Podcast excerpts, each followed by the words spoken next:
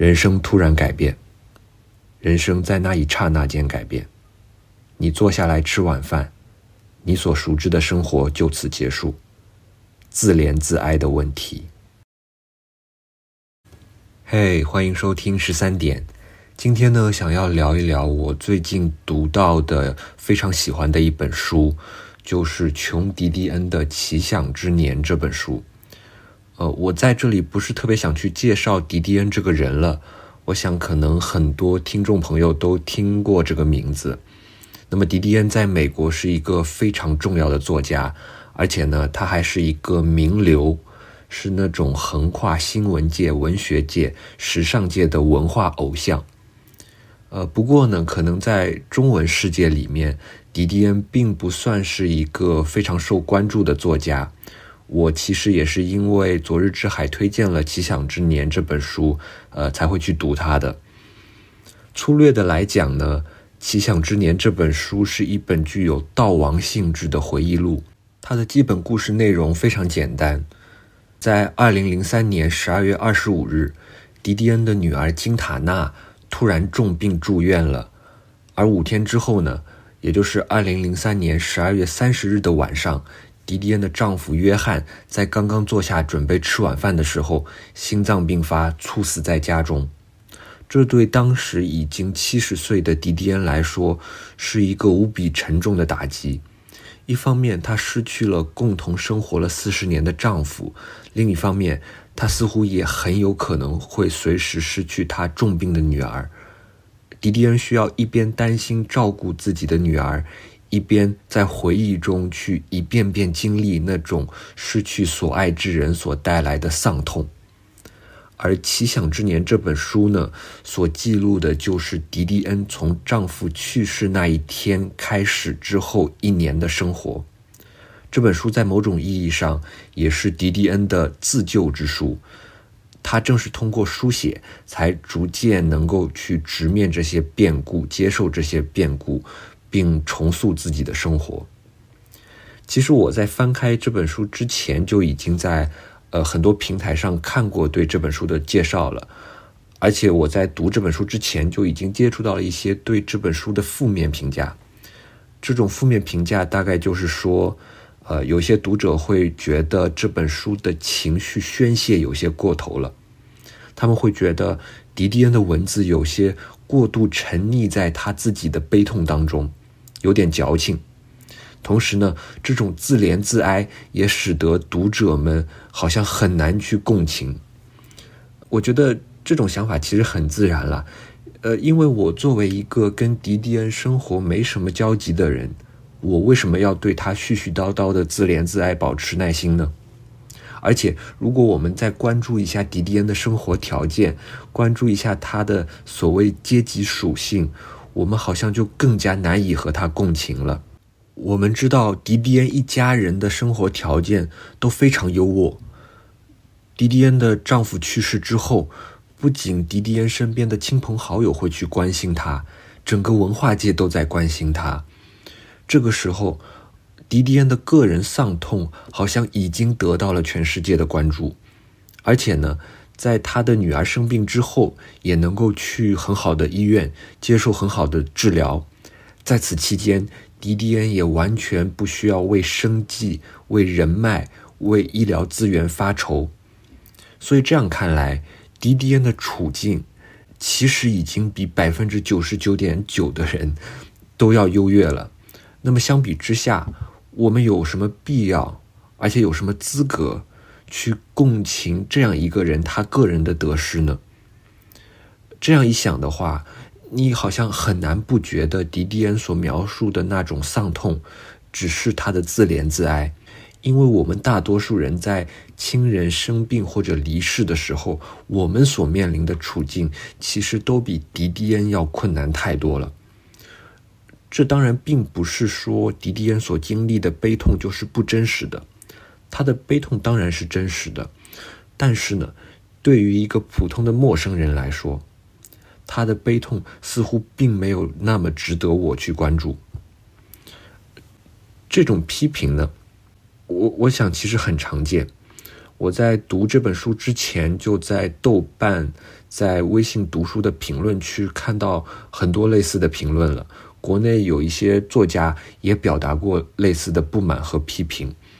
所以呢，受到这种评论的影响，其实我在翻开《奇想之年》之前，呃，我对他是有一些负面印象的。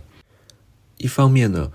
我确实不是很喜欢那种情绪过于饱满、过于宣泄的书；另一方面呢，我这个人基本上也对任何文化偶像的个人生活都不是特别感兴趣。但是呢，我在读了《奇想之年》之后，发现这本书给我带来的阅读体验是完全超出预期的，它完全打破了我之前的那种负面印象。我翻开这本书之后，呃，大概只读了四句话，就觉得，哎，这是一本我一定会想要聊一下的书。我来读一下这本书开头的四句话：人生突然改变，人生在那一刹那间改变。你坐下来吃晚饭，你所熟知的生活就此结束。自怜自哀的问题。读完了，这四句话里面的第一句话“人生突然改变”，这句话的出现本身就是非常突然的。它被放在全书的开头，被凭空抛出来，这里面存在着一种节奏和内容之间的一致性，也就是说，呃，这句话所要说的内容是人生中一个突然的改变，而这句话的节奏也是一个非常突然的节奏。这种节奏和内容之间的一致性是迪迪恩写作的一个非常重要的特色。我我们在后面也会一再的看到这种一致性。接下来的第二句话呢，也是在写这个突然的改变。他说：“人生在那一刹那间改变。”这个第二句话把第一句话中所说的那个突然的改变，聚焦在了一个特定的时间点上。人生在那一刹那间改变，不是随随便便的某个刹那、某个瞬间，而是一个特定的瞬间。人生就在这个特定的瞬间上改变。然后呢？第三句话又立刻把这个特定的瞬间给具象化了。你坐下来吃晚饭，你所熟知的生活就此结束。这个第三句话就让我们知道，这个特定的瞬间是坐下来吃晚饭的那个瞬间。迪迪恩的人生在她丈夫坐下来吃晚饭的那一瞬间突然改变。所以，我们看到开头的前三句话。写的其实是同一件事情，都是在写人生中那个突然发生的改变，所以这三句话是一种重复，但是呢，它又不是简单的、单纯的重复，在重复当中有一种递进。一开始，人生突然改变，这句话很笼统，在这句话里面，我们好像只能远远的、很模糊的看到有这么一个变化，有这么一个突然的改变，然后呢？人生在那一刹那间改变，这个镜头好像就一下子被拉近，镜头被聚焦在一个特定的刹那上，改变在这个特定的刹那上发生。最后，镜头中的视野好像慢慢变得清晰起来。我们最后看到了这一刹那中所包含的内容，也就是你坐下来吃晚饭，你所熟知的生活就此结束。这种在循环往复中层层递进的写法，是迪迪恩非常独特的一种风格。呃，你会发现它贯穿了《奇想之年》整本书，这就使得迪迪恩的文字有一种相当优美的韵律或者节奏。这种节奏就好像海浪一样，一个浪头下去了，另一个浪头又接着打过来。而且这里面也包含着一种呃风格和内容上的统一。因为迪迪恩在书中就说：“他说，丧痛的感受其实就像海浪一样，丧痛当中所包含的情绪是一浪接着一浪不断向你袭来的。所以呢，迪迪恩文字当中的这种循环往复的海浪一般的韵律节奏，和他文字所要表达的那种海浪般袭来的丧痛是一致的。” OK，那么这是前三句的内容。当你读完前三句的内容之后，你可能会期待第四句话应该是进一步给出更加具体的细节来细化这个前三句当中所提到的突然的改变，来告诉你这个突然的刹那间的改变是如何发生的。人生突然改变，人生在那一刹那间改变。你坐下来吃晚饭，你所熟知的生活就此结束。但是呢？接着往下去读，你会发现迪迪恩完全打破了我们的这个期待，因为第四句是自怜自哀的问题。这一句乍看上去和前三句完全没有任何关系。那我们就来看一下这个第四句。第四句的节奏呢，和第一句的节奏有点像，都是突然没来由的凭空啪甩给你一句话。当然，这个第四句比第一句还要更加没来由一些，因为严格来说，第四句都不是一句话，它只是一个短语，自怜自哀的问题，the question of self pity。前面三句呢，是在层层递进的描写迪迪恩人生中一个突然的变故。但到了第四句，突然奇峰突起，凭空中抛出一个自怜自哀的问题。这种阅读感受，就好像是你在山路上面走，你眼前的山路越来越窄，越来越陡峭。就在你快要走到穷途末路的拐角处，突然间，眼前一道险峰拔地而起，整个周遭的氛围一下子就别开生面，是这样一种感觉。那么开头这四句话合并在一起，就构成了一种非常有力量的审美效果。就是说，当你随着文本的节奏逐渐深入到那个如海浪一般的丧痛当中的时候呢，第四句话突然给你一个当头棒喝，把你从之前的情绪当中强行拉出来。让你站在一个反思的角度上去提出这个自怜自哀的问题，去问自己：这种丧痛的情绪是否是一种自怜自哀呢？其实《奇想之年》整本书都是这样子，就是每当迪迪恩似乎要沉浸到丧痛的海浪中的时候，他都会突然往后退一步，在自己和丧痛之间拉开一个距离，然后站在这个距离上。对自己所体验到的情绪进行反思和审视，这就使得《奇想之年》这本书当中同时存在着两个视角。第一个视角是处在丧痛中的迪迪恩的视角，第二个视角是拉开一个距离之后进行反思的迪迪恩的视角。即便是在那些最最悲痛的段落当中，你都能看到迪迪恩在非常努力的想要跟他的丧痛拉开一个距离，然后去反思这个丧痛。而正是因为迪迪恩拉开了这样一个距离，所以呢，他在书中对情绪的表达是极端克制、极端节制的。有的时候，这种克制和节制甚至达到了一种冷酷的程度。当然了，对于一个刚刚经历了丧痛、呃丧亲之痛的七十岁的女性来说，要拉开这样一个反思的距离是非常非常困难的。因此呢，我们有的时候会看到迪迪恩在情绪的表达上偶尔会失控，所以这个书里面偶尔会有一些他没有处理好的情绪表达的段落。不过，或许这种偶尔的失控也是这本书的一个动人之处吧。我想，呃，还有就是有些听众可能知道，在迪迪恩写《奇想之年》这本书的时候，他的女儿金塔娜还健在。但是这本书写完之后不久，金塔纳就去世了。之后，迪迪恩又写了一本叫做《蓝夜》的书《Blue Nights》，去悼念金塔纳。如果你读过《蓝夜》的话，你会发现《蓝夜》当中的情感表达会更加频繁的失控。呃，不过呢，至少在《奇想之年》这本书里面，在绝大多数情况下，迪迪恩的情绪表达是节制的、冷静的，是完全处在他控制之下的。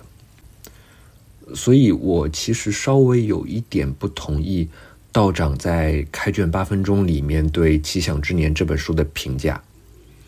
就是道长在好几年前曾经在开卷八分钟里面介绍过这本书，然后呢，在那个节目里，道长就说，呃，他说这本书的一个特点是它的文字非常不考究，非常直接，因此呢。读者在读这本书的时候，也不会有什么距离感，好像可以直接亲身体验迪迪恩所经历的那种丧痛。我是道长忠实的粉丝啊，但是呢，我还是觉得道长的这个评价可能稍微有一点不准确。其实我们只要读一下开头四句话，就会发现，这四句话表现出迪迪恩在《奇想之年》里面的文字是极端考究的。迪迪恩并不是说，就是他的写作方式，并不是说他好像沉浸在悲痛中，然后呢，他受这种悲痛的驱使，行云流水，不假思索的就直接在笔下表达出他的情感。我认为这个不是迪迪恩写作这本书的方式。这本书里面的情感表达是处在高度控制之下的，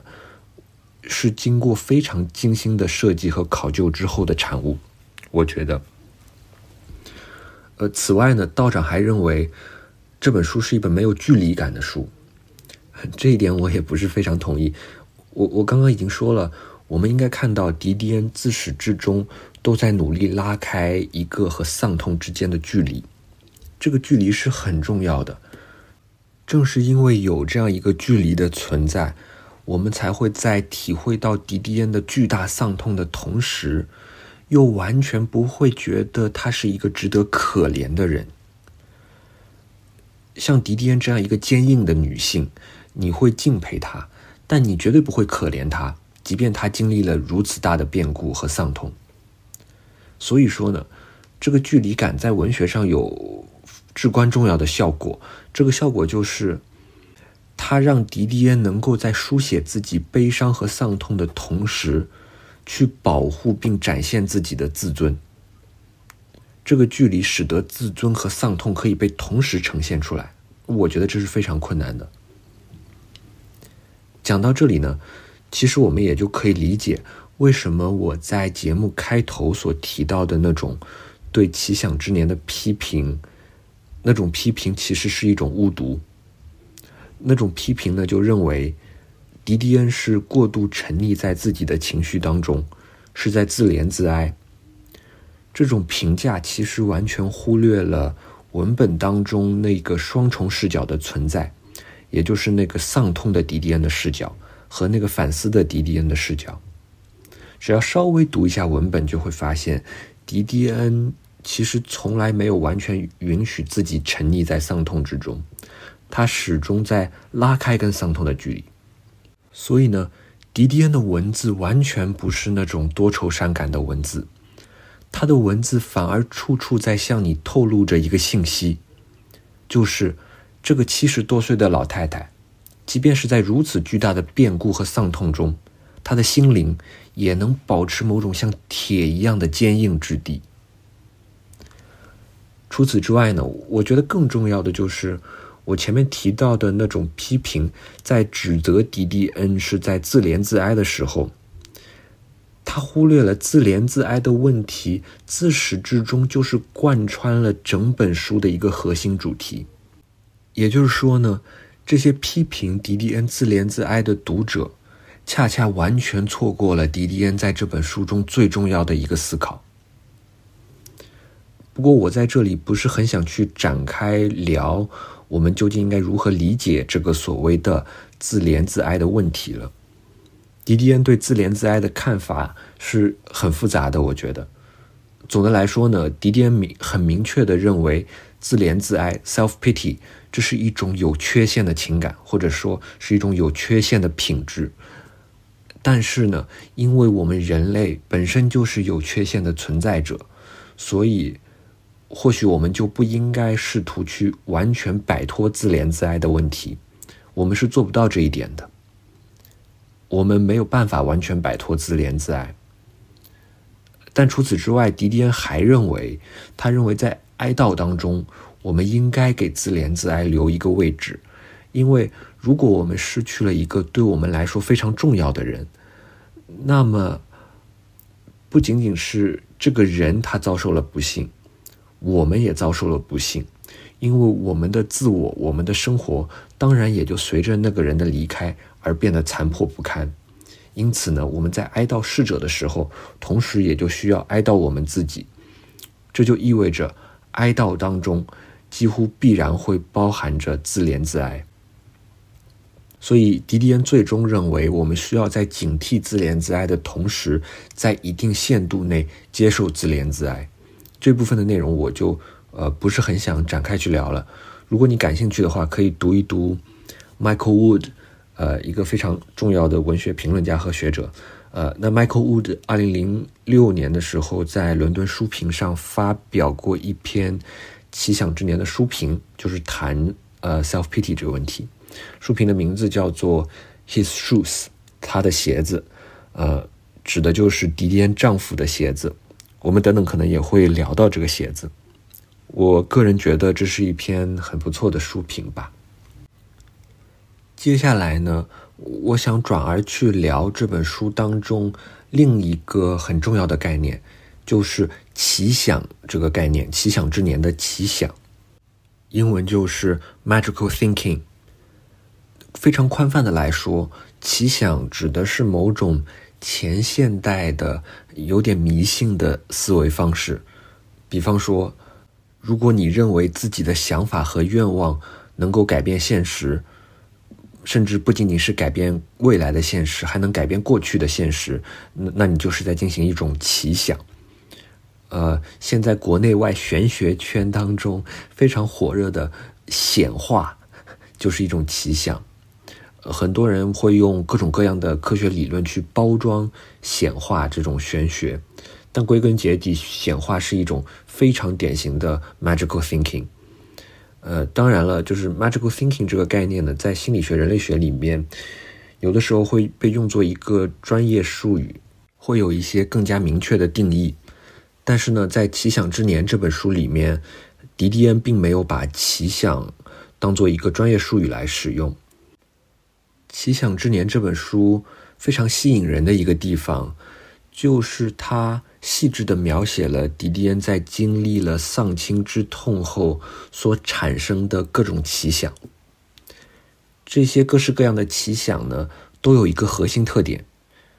就是迪迪恩在她丈夫去世之后的很长一段时间里面，她都会下意识地认为自己的丈夫还能够回来。比方说。呃，迪迪恩在她丈夫约翰去世的第一天晚上，就坚持要一个人待着。这是因为她认为，如果她一个人待着，那约翰就能够回来。比方说，迪迪恩会不想要捐献约翰的器官，不想要丢掉约翰的鞋子。这是因为，我我接下来读一下迪迪恩的原话。这是因为，如果他们取走他的器官。他怎么能再回来？如果他没有鞋子，他怎么能再回来？呃，再比方说，有的时候，迪迪恩会认为，他只要能够修好一样自己弄坏了的东西，那么约翰就会回来。迪迪恩还会住回到以前他们经常住的一家酒店里面，去按照以前的节奏去生活，就好像约翰没有离开一样。这也是因为他觉得，好像只要他按照以前的节奏去生活，那么约翰或许就会在某个晚上回来。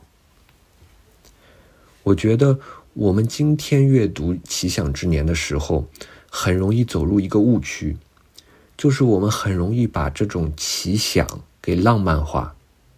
就好像奇想是某种积极的东西，是某种好的。某种值得我们去从事的一种活动，比方说，我们经常可以看到这样一种书评或者读后感，嗯，就是说，啊，丧痛虽然如潮水般涌来，但好在我们可以用奇想来抵御它；或者，虽然死亡很可怕，但是好在我们有奇想，好在我们能够在奇想中去准备好死亡的来临。而如果我们又考虑到，奇想这种活动是某种带有前现代色彩的、某种挑战了现代科学理性的这样一种想象活动的话，那么好像奇想就更加具有某种积极价值了，因为它挑战了现代性啊。好像不管什么事情，只要它挑战了现代性，My God，它立刻就自动因此获得了某种积极的价值。因为既然现代性是坏的，那么挑战了现代性的奇想就是好的。这在我看来，是对《奇想之年》这本书，呃，非常大的一个误读。这种误读就好像是在觉得，，D.D.N. 是要通过《奇想之年》这部回忆录告诉我们，奇想是一种处理丧痛的恰当方式。就好像我们读了这种这本书，可以学会一种叫做奇想的技能，这样下次我们自己在面临人生变故的时候，就可以运用这种奇想的技能来帮助自己渡过难关。这种想法在我看来，完全是在逆练迪迪恩，就有点像是你读了福柯之后得出结论说我们要运用全景场式主义来加强权力的规训和控制一样。是一种逆练。呃，我认为迪迪恩想要传达的信息完全相反。呃，奇想不但不能够帮助我们面对丧痛，奇想甚至还会阻碍我们去恰当的处理丧痛。当然，通过阅读《奇想之年》，我们会知道，当丧痛来临的时候，我们很可能会不由自主的陷入到奇想之中。这个时候。我们不必惊慌失措，因为迪迪恩告诉我们这很正常，他也经历过这些。但是这绝对不意味着奇想是某种可以被用来抵御丧痛的武器。为什么这么说呢？我们需要注意到，虽然奇想是一种带有一些迷信色彩的，呃，和现代科学理性不同的思考方式。但是奇想其实是有它自身的逻辑的，也就是说，奇想并不是一种完全无逻辑的、自相矛盾的思考方式。比方说，当迪迪恩认为她丈夫能够回来的时候，她并不是在认为她的丈夫既死了又没有死，因为后者完全是一个直接的自相矛盾。就是既是 A 又是非 A。迪迪恩在进行奇想的时候，并不是在干这种自相矛盾的事情。当她认为自己的丈夫能够回来的时候，她就必须在某种意义上相信她的丈夫从始至终根本就没死。这就是奇想自身的逻辑。如果你认为你的丈夫能够回来，那么你就要认为他其实根本没死，否则你就没有办法继续从事这种奇想了。所以我们在书里面时常会看到迪迪恩会认为她的丈夫在被埋葬的时候是被活埋了，这就是奇想的逻辑。而这种奇想的逻辑是有后果的，就是它不仅会让迪迪恩去否认她丈夫的死亡。他还会让迪迪恩去否认其他一系列事件的真实性，比方说，迪迪恩就需要在心底里认为他看到的那些讣告其实都出错了，这些讣告登出的死亡信息是假的，因为如果他认定这些讣告登出的死亡信息信息是真的，那么他就没办法进行奇想了，所以他必须要在某种意义上觉得这些讣告是假的讣告。或者，如果他不这么做的话，他就需要尽量去回避任何会看到这些讣告的机会，因为只要这些讣告被看到了，那么就相当于这些讣告在提醒他：你的丈夫死了，你的丈夫不可能回来。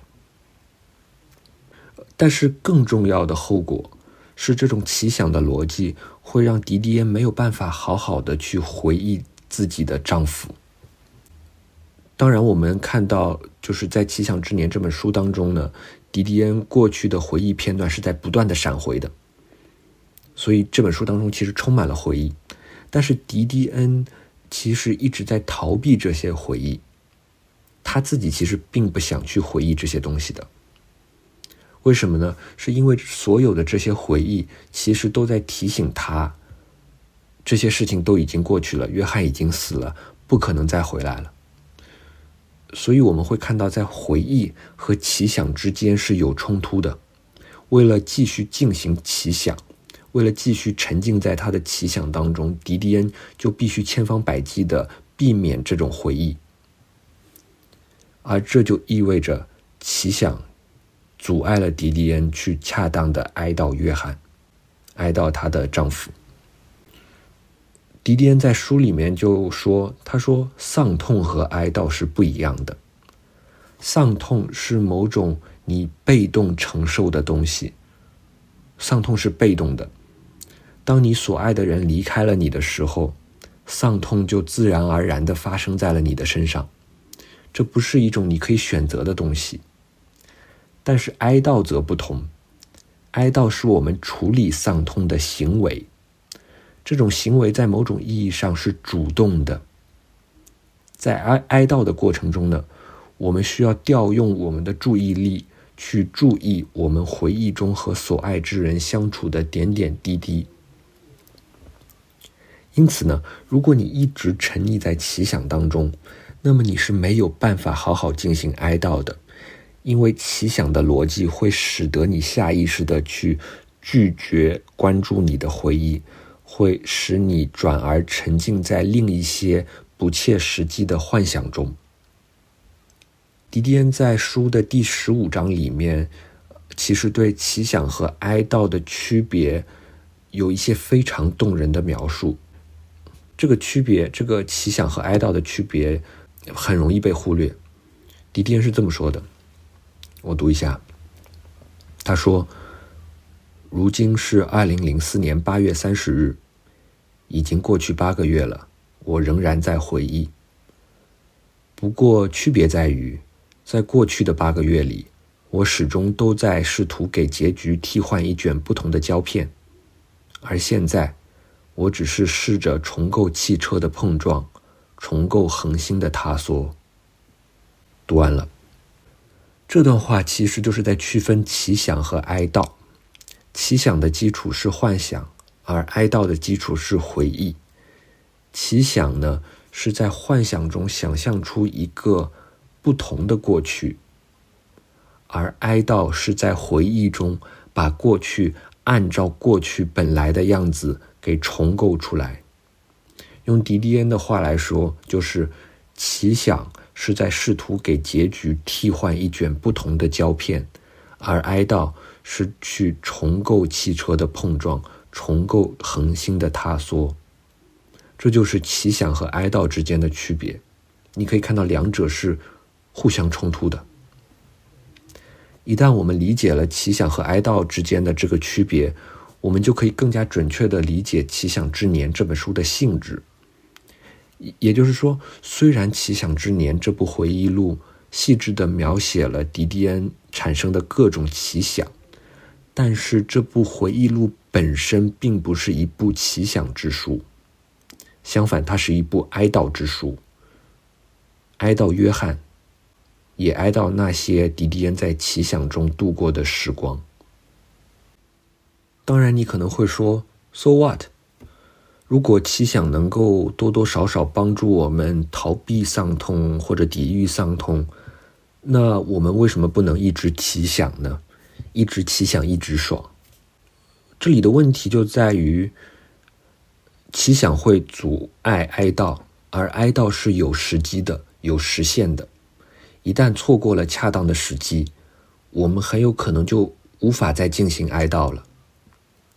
对吧？因为有可能我们还没来得及哀悼就挂了，或者就算我们活的时间足够长，我们的记忆也是。在一直褪色的，一旦我们的记忆褪色，某些哀悼可能就不再能够完成了。而如果我们没有得体的对所爱之人的离去进行哀悼，那么这其实意味着，我们所爱之人的离去，就只是这个世界上发生的众多偶然的无意义的自然事件中的一个事件而已。世界上少了一个人，就像一片树叶在风中飘落，就像一块石头从山坡滚落，就像一只鸟儿从枝头坠落。如果一个人的离去没有得到哀悼，那么他的离去就只是一个纯粹的无意义的自然事件，而不是一个有意义的、令人惋惜的失去。我们常常会认为，是因为我们失去了某个人，是因为我们先经历了这种失去，然后我们才需要去哀悼他。但其实恰恰相反。正是因为我们哀悼了这个人，他的离开，因此对我们来说才构成一种失去。如果我们不哀悼他，那么他的离开就只是纯粹的无意义的自然事件，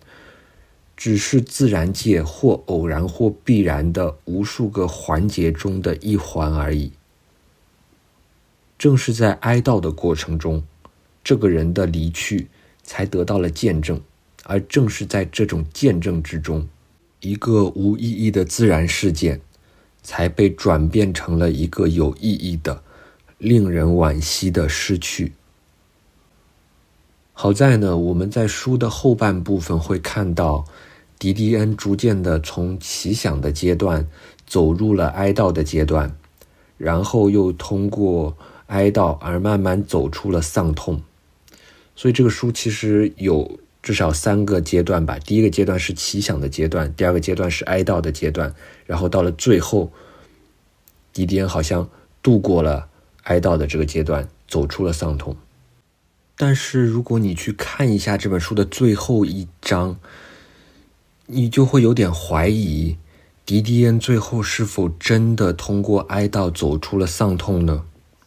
在书的最后一章里面。迪迪恩说：“我我读一下原文啊。他说：‘我明白了，我们为什么要让死者活下去。我们努力让他们活下去，是为了让他们陪伴在我们身边。我也明白了，如果要继续我们自己的生活，就必须在某个时刻放手，让他们走，让他们死去，让他们变成书桌上的照片。’”让他们变成信托账户上的名字，让他们沉入水中。可是明白这一切并没有用，我并不能因此轻易的让他沉入水中。事实上，今天，当我在列克星顿大道上预感到此后的每一天，我们曾经的共同生活会越发远离我生活的中心时，我感到。这就像是一种背叛，这种感受如此强烈，以至于让我失去了对周围车来人往的所有感觉。读完了，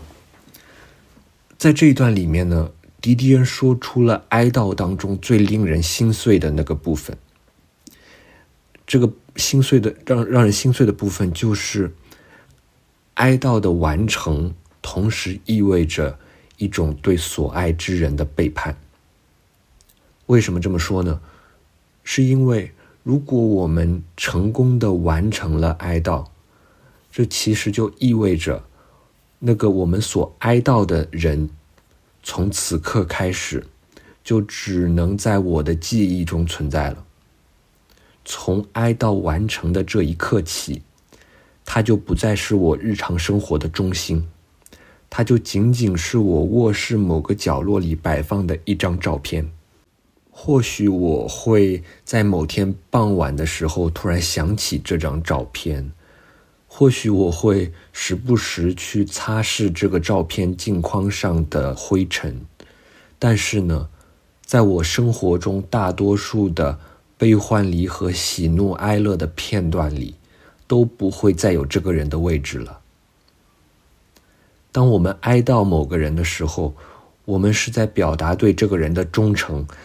但是哀悼一旦完成，我们就必将背叛他。哀悼当中最令人心碎的时刻，不是那个我们直面丧痛的时刻，最令人心碎的时刻是这样一个时刻，就是在这个时刻上，我们突然清楚的意识到，丧痛的结束同时意味着背叛的开始。这里我想举一个，我前几天在听《首尾相撞》这个播客的时候听到的一个例子。首尾相撞很早以前做了一期关于粤语歌的节目，在那个节目里面呢，主播就说到，他说他非常喜欢一个粤语歌的作词人，喜欢到他很难想象生活中如果没有这位作词人的歌会是什么样的。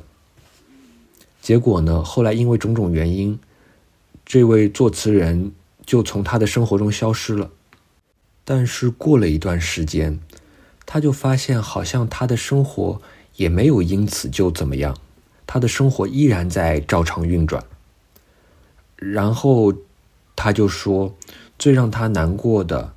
反而是他发现他的生活中没有了粤语歌和粤语歌词，也不会怎么样，这是最让他难过的部分。当然。这种失去和迪迪恩所承受的那种丧亲之痛是不能相比拟的，但是他们的结构是类似的。也就是说，在我们哀悼我们所爱之人的离去的时候呢，这种哀悼当中总是包含着一种无法化开的苦涩。这种苦涩之处，并不是说。我们觉得我们离开了这个人就无法再正常生活。恰恰相反，哀悼的苦涩之处在于，在哀悼的过程当中，有某个时刻，我们清楚的意识到，如果我们活得足够久，那么我们必将会过上一种没有他的生活。而这种没有他的生活，和曾经有他的生活一样，都是会照常运转的。关于奇想之年呢，其实我还有蛮多想聊的，但是我没有想好怎么把它放到这期的节目的整体线索里面，所以就先聊到这里。最后，我我想稍微聊一下我个人对如何阅读《奇想之年》这本书的一点点看法。我并不认为我们在读这本书的时候，应该把自己完全带入迪迪恩的角色。去完全沉浸在他所描写的丧痛之中。当然，他对丧痛的描写是非常动人的，但是我并不认为沉浸在其中是阅读这本书的正确方式。为什么呢？首先，就是因为迪迪恩自己并没有沉浸其中。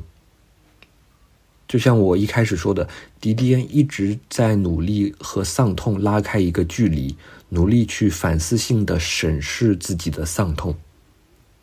而既然迪迪恩都没有沉浸在其中，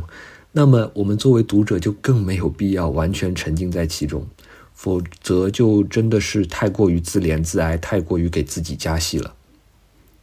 而且，其实我一直觉得，那种以寻求共情、寻求感动为目的的阅读是非常危险的。因为当你太过沉溺于感动和共情的时候，那种远方的他人的悲痛，对你来说很容易就会变成某某种廉价的鸦片，你会不停的想要吸食这种鸦片，不停的想要吸收更多他人的痛苦，因为一方面这种痛苦实际上你离你非常遥远，你不会真的需要去承受它的后果。但是另一方面，在共情的过程当中，你又体验到某种类似于灵魂净化或者灵魂升华的感受。说白了，就是你在此过程中痛并快乐着，你会开始非常享受这种共情他人丧痛的感觉。当然，我并不是说这有什么不好，我觉得这种灵魂净化、灵魂升华的感受是很重要的感受。但是呢，如果过度沉浸其中的话，我们可能会很容易的忽略一些更加重要的东西。我们会忽略写作者他写作风格的精妙之处，会忽略他真正想要表达、真正想要探讨的东西。而且这种以共情为基础的阅读，还有一个更大的危险，就是一旦你共情失败，一旦你没有成功带入那个角色，你就会觉得这是一本烂书。一旦他没有感动到你，他对你来说就没有价值了，你就会给他打一个低分。所以我反而是认为。就算你在读《奇想之年》这本书的时候没有流泪、没有共情、没有体会到很多网友所说的钝痛感，这也不影响你去欣赏这本书。如果你体会到了这些感受、共情到了这些感受，那当然是很好的，因为这无疑会增强这本书对你的吸引力。共情肯定比没有共情好。但是呢，如果你没有共情，其实也无所谓。因为这本书的精彩之处，我觉得并不在于那种沉浸式的丧痛感，而在于我前面说的那个距离，那个迪迪恩所努力拉开的距离，那个在丧痛的迪迪恩和反思的迪迪恩之间存在的距离。最后的最后，我还想说一个点，就是我认为很多书它都是有最佳赏味期的。《奇想之年》就是这样一本书，它是有最佳赏味期的。它的最佳赏味期，就是它还没有完全火起来的时候。为什么这么说呢？我们知道，在英语世界，《奇想之年》这本书已经非常非常火了，火到它已经和某种特定的阶层、特定的群体、特定的生活方式挂钩在一起了。它成为了某种文化符号一样的书籍。呃，其实这是很奇怪的，一本以丧痛闻名的悼亡之书，呃，会如此受追捧，这一定是一个很有趣的文化现象。但是呢，当它火到这个程度的时候，你就很难再去欣赏这本书它本身的质地了，你就很难看到这本书它本身的好，呃，因为你的判断会不可避免的被那个更大的文化现象、文化议题所影响。就比方说，我们现在可以来想象一下，想象一下，假如有一天《奇想之年》这本书里面的各种金句火遍了小红书，或者有一天《奇想之年》成为了时尚博主们用来填充照片结构的装饰品，或者有一天《奇想之年》成为了畅销书书店橱窗里面常年摆放的流行书籍。到了那个时候，我们恐怕就很难再用一颗平常心去面对这本书了。那个时候，可能我们就真的不得不去思考：一个占据了如此优越地位和特权地位的文化偶像，他的个人丧痛，到底应不应该受到如此广泛的关注？那个时候，我们会不得不去思考这些问题的。但这些问题会干扰我们对这本书。它本身的品质和质地的欣赏。不过幸运的是，这这本书目前在国内 好像还没有完全火起来。所以呢，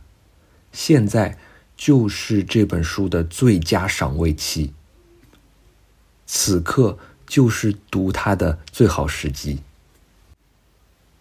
那今天就先聊到这里。谢谢收听，我们下期再见。